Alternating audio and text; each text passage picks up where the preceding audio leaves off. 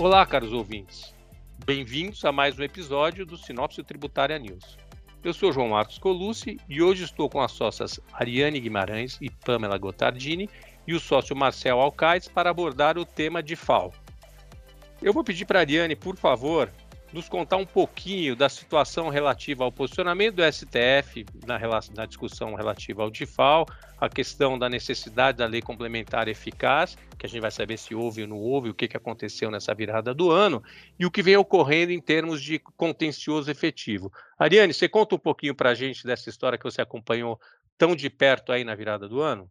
Claro, João. É, bom, obrigada pela oportunidade. Acho que esse é um tema certamente que vai marcar a pauta 2022 no judiciário e também é, nas deliberações, nas assembleias e no poder público como um todo no nível estadual. É, esse assunto, ele, na verdade, tem como marco a própria edição da emenda constitucional 87, que estabeleceu uma nova forma de distribuição do produto da, da arrecadação do ICMS nas operações interestaduais. Né? E, desde então, o, o que era necessário que o poder público fizesse era editar uma lei complementar para regulamentar aquela nova disposição constitucional. E, na verdade, essa lei complementar não foi editada. Né? O poder público, na verdade, é, houve por bem publicar um convênio, convênio 93, e ali já estabeleceu quais seriam as diretrizes que deveriam orientar a, o recolhimento é, desse ICMS nesse novo formato né, para distribuir o ICMS entre o estado de origem e o estado de destino, que passaria a ficar com parte é, da arrecadação né, no, no, primeiro momento e depois com o produto final. Pois bem, é, o Supremo Tribunal Federal, no ano passado, no contexto de uma ação direta de inconstitucionalidade proposta contra esse convênio 93 e também no recurso extraordinário, é, que questionavam justamente a exigência deste ICMS é, de FAO, né, a não contribuinte do imposto, o Supremo Tribunal Federal entendeu que ali nós estaríamos diante de um novo tributo, né, portanto, seria necessário que esse novo tributo ele viesse acompanhado de regras gerais estabelecidas numa lei complementar.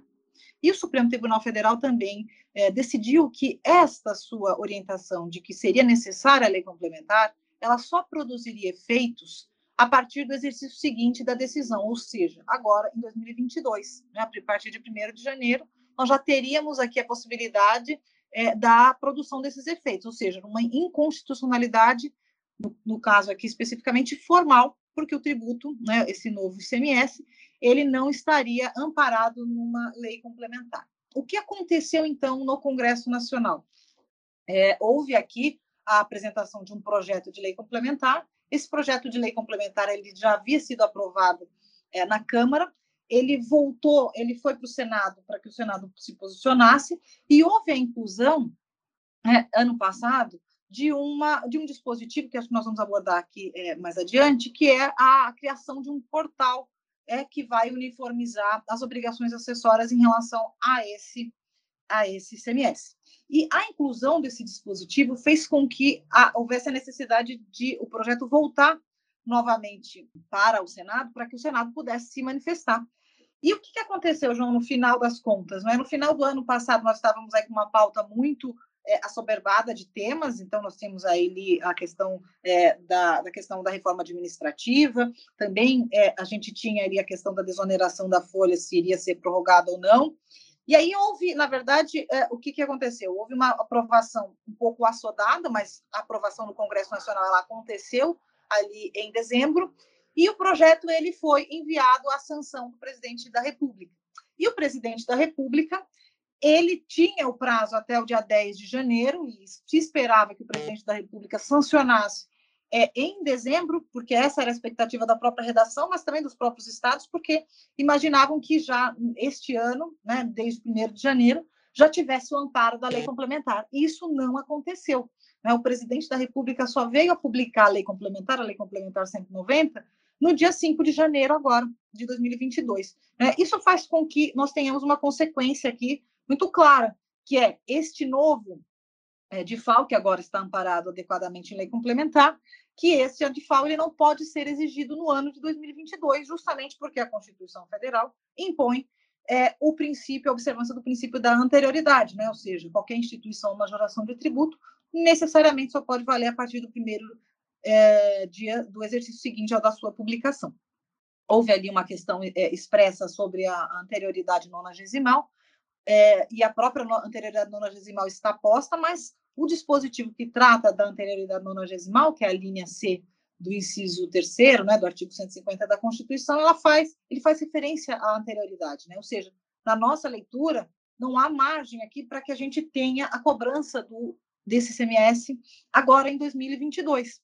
É, a contrário da nossa interpretação, que decorre da própria Constituição Federal de forma categórica e das premissas que o Supremo estabeleceu, que aqui nós estamos diante sim de um novo tributo e que, portanto, deveria né, é, ter todas as consequências de estar em lei complementar e também aqui observar anterioridade, é, alguns estados já editaram suas leis. Então, nós temos o estado de São Paulo, por exemplo, que expressamente faz referência a 90 dias. O estado, a legislação estadual de São Paulo, ela diz que a, a eficácia da sua legislação vai ficar suspensa até que decorrido o prazo de 90 dias.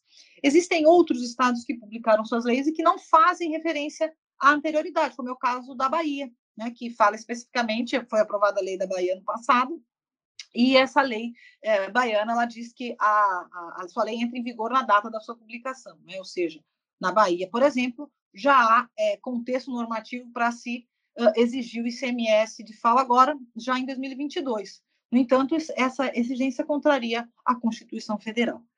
Então, esse contexto, né, João, já levou uh, alguns contribuintes ao judiciário e esses contribuintes eles já estão aí encontrando decisões, eh, já há notícia de algumas decisões, algumas favoráveis, outras desfavoráveis, e aquelas desfavoráveis estão ancoradas muito no fato de que nós não estaríamos diante de um novo tributo, e sim uma repartição é, de receita entre estado de origem e estado de destino. Essa interpretação, ela, na verdade, conflita diretamente com aquilo que o Supremo decidiu, né? repito mais uma vez. Então, acho que só para colocar um pouco de contexto, né, para começar o debate, essas são as informações mais relevantes que nós temos de Brasília né, e dos estados no panorama geral do que está acontecendo. É, isso é interessantíssimo você colocou, até porque eu constatei, discutindo o tema com vocês, inclusive, que existe uma inversão lógica na, na, na, sanção dessas leis, nos dispositivos de exigência, na medida em que você teve a produção dos normativos pelos estados, em várias situações, eu tenho notícia de nove estados, é, seis com referência a qualquer relação com anterioridade ou noventena, e outros três que não fazem qualquer referência, mas antes de existir uma lei complementar em nível nacional, que é a premissa firmada pelo próprio Supremo Tribunal Federal. Então você tem uma inversão, e eu tenho, não tenho ainda sedimentado completamente minha posição a esse respeito, se há possibilidade de validação da exigência quando você tem uma inversão lógica na instituição dessas normas, que você tem primeiro os estados instituindo a cobrança para depois você ter a lei complementar 190 sancionada pelo presidente da República. Então, me parece que esse ponto é um ponto também delicado que certamente virá à baila e vai ser objeto de discussão levada, de contencioso levado ao Poder Judiciário. Mas a criação de um, de um novo tributo perpassa também pela questão da definição da base de cálculo. E eu vou convidar o Marcel para dizer para a gente acerca dessa instituição de uma nova base de cálculo é, no âmbito do, do. É um tema bastante interessante, bastante técnico e muito profundo que vem sendo suscitado pelo Marcel, pela Pamela, que depois vai tratar também de outro tema para a gente, e, e, pelos clientes. Marcel, conta para a gente como fica essa questão da base de cálculo dupla, como já virou um, um apelido da questão. É isso mesmo, João.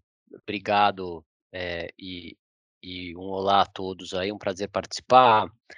É, passadas todas essas discussões, né, sobre anterioridade, produção de efeitos e etc., fato é que em algum momento os contribuintes vão aplicar a norma, né, e operar com essa norma. Na nossa visão, isso só seria constitucional a partir de 2023. A partir daí, uh, ele vai se deparar é, com algumas questões é, práticas e algumas questões relacionadas ao próprio cálculo do tributo. Né? Que a lei complementar veio fazer, a lei complementar 190, ela definiu como contribuinte do é, de FAO para operações com não contribuintes, né, com destino a não contribuintes, quem recolhe o tributo. Quem recolhe o tributo é o remetente. Para operações com contribuinte do imposto, quem recolhe o tributo correspondente à parcela do estado de origem é o remetente. quem recolhe o tributo com relação à parcela do estado do destino é o destinatário ali localizado, uma vez que ele é o contribuinte do imposto.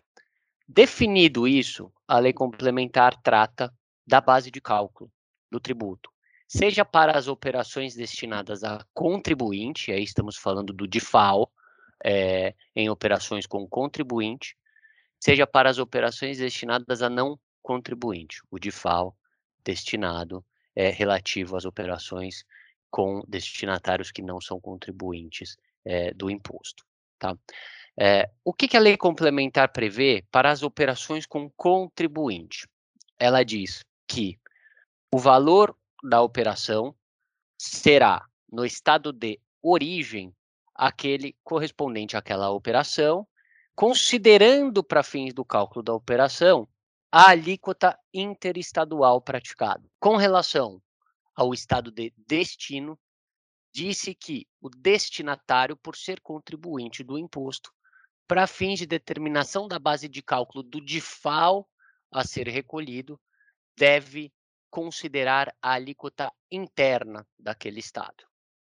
Ou seja, então, uh, só diante disso, verifica-se que eu tenho uma forma de cálculo da base de cálculo aqui para contribuintes, né, da base de cálculo para o estado de origem, e uma outra fórmula de cálculo para estabelecer a base de cálculo para o estado de destino.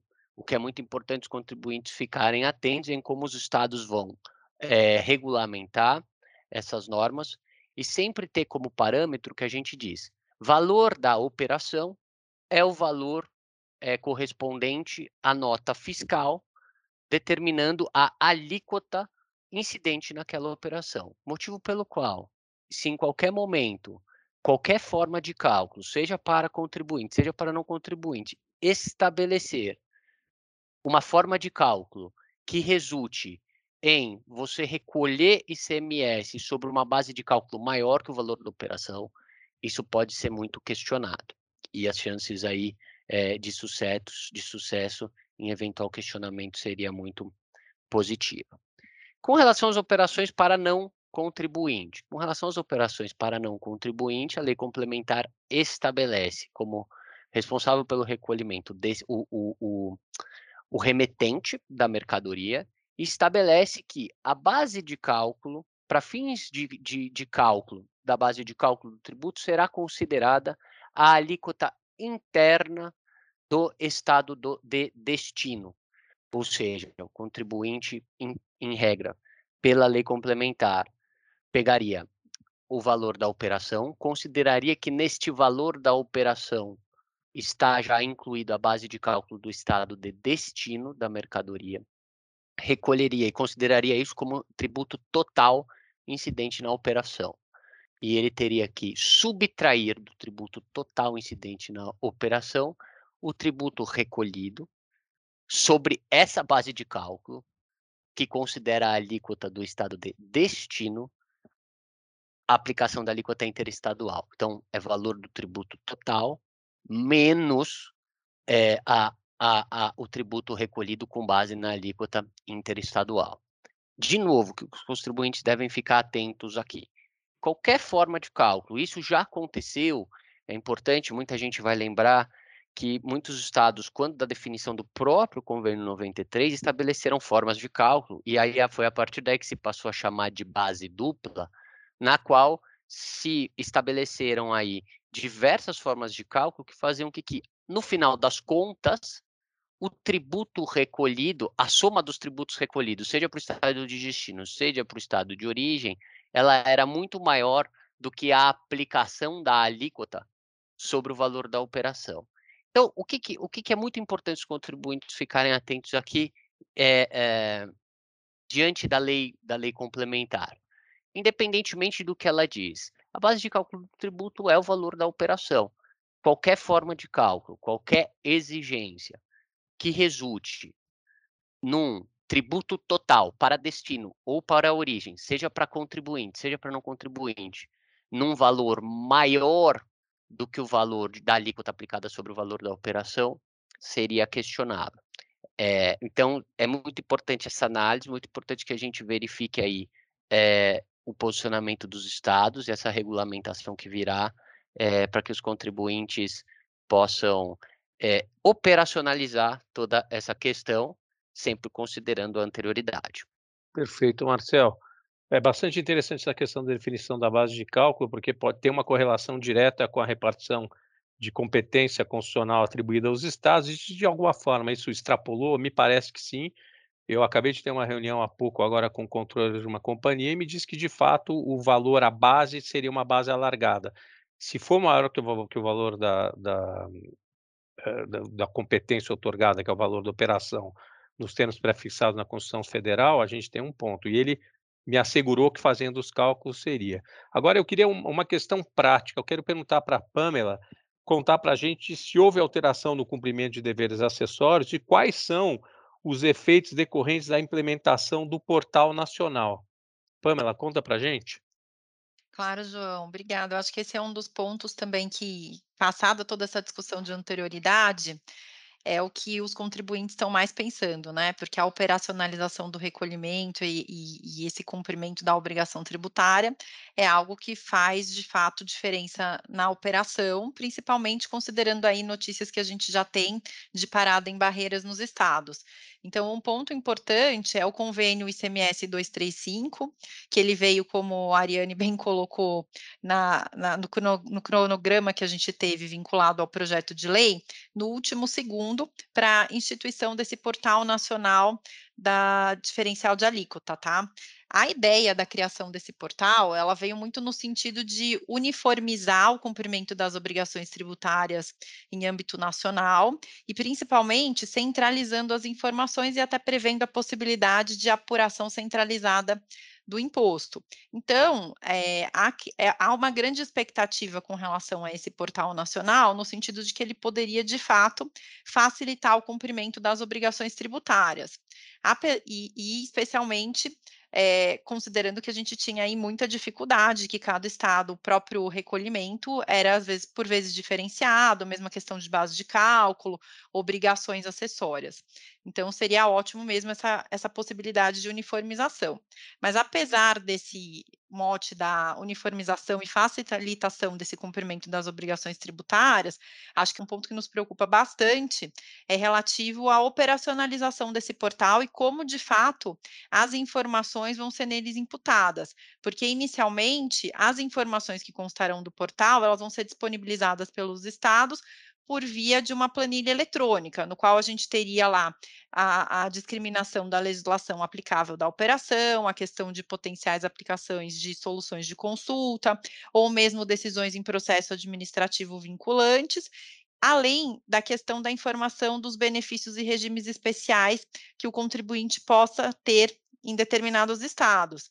É, então, é um ponto aqui que, para a gente, em termos práticos, é, é desafiador, né? Porque a gente sabe que mesmo a questão dos regimes especiais, é, a gente não tem esse nível de transparência no sentido de ter visibilidade de todos os regimes especiais e até a gente enfrenta, até no âmbito da discussão de guerra fiscal, muitas vezes uma ausência de delimitação nas normas de alguns regimes de alguns contribuintes, o que até trouxe desafios com relação à, à própria homologação de créditos no âmbito da guerra fiscal. Então, se a gente já tem esse desafio em outras frentes com relação à própria informação dos benefícios fiscais, a gente imagina que aqui, dentro do portal nacional, a gente também pode ter aqui um desafio relevante.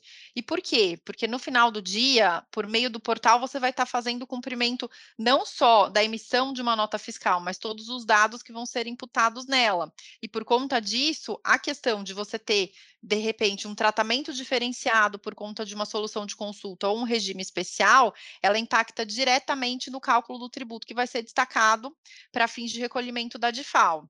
É, então, eu acho que a, a, operacionalização desse portal nacional é um dos pontos que, com certeza, os contribuintes têm que ficar atentos, porque trazem é, aqui um desafio operacional grande a depender de como essas informações sejam ou não alocadas. Então, só para a gente também aqui deixar bem prático o que a gente está é, colocando aqui em termos de desafio, É, hoje, a gente tem toda essa discussão que foi aqui muito bem colocada pelos meus colegas, no sentido de discussão da própria exigência né, da DIFAL no contexto atual, por conta da data em que foi feita aqui a edição da lei complementar, ainda que a gente tenha tido lá a, a edição das normas locais pelos estados em 2021, né? Mas agora, em termos práticos, se hoje eu for fazer o recolhimento do DIFAL e eu entrar no portal é, eu tenho que, em muitos estados, é, pela legislação vigente, é autoaplicável e eu deveria recolher já agora em janeiro, ou ainda naqueles estados em que eu tenho a observância da noventena, já teria uma obrigação imediata de recolhimento, ainda que eu pudesse acessar o judiciário para discutir essa questão do princípio da anterioridade.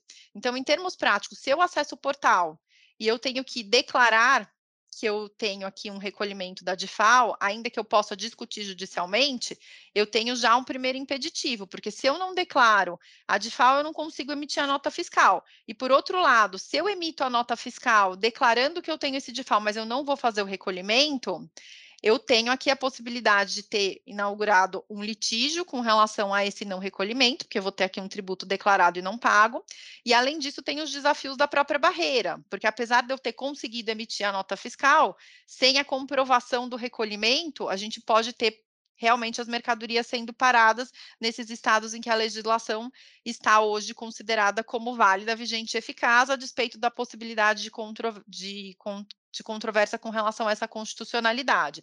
Então, em termos objetivos, na parte operacional, o contribuinte tem sim esse desafio de ter a obrigação da emissão da nota fiscal e ter que escolher entre declarar e não declarar, e se não tiver o recolhimento, ele teria que estar amparado por uma decisão judicial para poder minimizar esses impactos, né?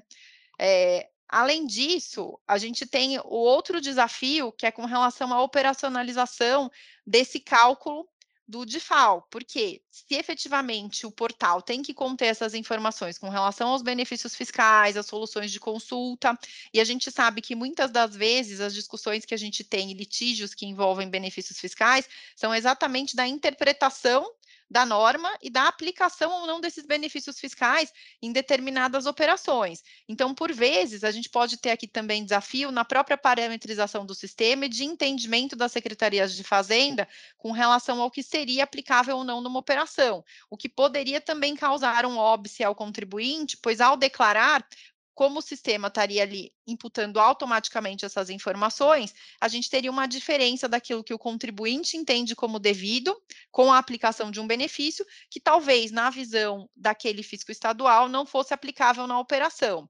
Então, aqui em termos práticos, é, o que a gente é, antevê com relação à implementação do portal é que os contribuintes eles têm que ficar atentos a como que isso está parametrizado no sistema, se temos aqui alguns desafios, até para que a gente possa compor e ver as melhores alternativas para viabilizar tanto a emissão da nota fiscal, o recolhimento desse tributo quando de fato ele for devido, e também é, assegurar que aquilo que o contribuinte entende de direito, como aplicação dessas soluções de consulta e benefícios fiscais, elas estarão corretamente endereçadas no sistema, para que a gente também não tenha aí litígios adicionais com relação ao valor, que não dizem respeito à discussão do próprio, é, da própria composição da base de cálculo da DIFAL, né, que é um dos pontos que a gente tratou aqui, mas também com relação ao impacto desses outros elementos que também vão fazer diferença nesse cálculo do tributo.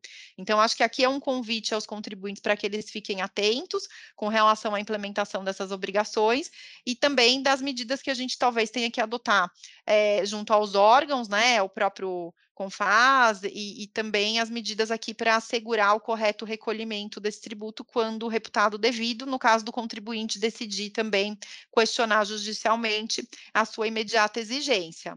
Então, acho que aqui são pontos aqui que a gente traz e coloca na mesa que fazem diferença nesse dia a dia, né? E principalmente o operacional da companhia de emissão de nota fiscal e recolhimento de tributos. É, eu acho que dá para agregar até nesses seus comentários, são perfeitos. A, primeira parte, que é a questão da discussão judicial, se você tem uma tutela jurisdicional, ela tem que ser muito técnica para assegurar que você não vai ter esse tipo de problema na esfera do cumprimento dos deveres acessórios, porque ela tem que englobar de alguma forma é, e antecipar todas essas possibilidades. Eu te confesso até que é de tamanha complexidade que é, é importante você, caso a caso, identificar essas obrigações uh, verificar como o portal vai fazer para que quando você endereçar a discussão junto ao Poder Judiciário, a gente tenha isso bem dimensionado e uma definição no pedido de eventual liminar ou na concessão de segurança definitiva da tutela por proposta, de maneira a atender todos esses detalhes que você está colocando, que são realmente muito específicos e importantes. Caros ouvintes, obrigado pela sua audiência até aqui. Seguiremos acompanhando de perto os desdobramentos desse tema e publicaremos novidades no nosso portal único. O endereço é matosfilho.com.br/único. Até a próxima. Eu queria agradecer Pamela, Marcel e Ariane pelas brilhantes colocações e esclarecimentos. Obrigado, gente.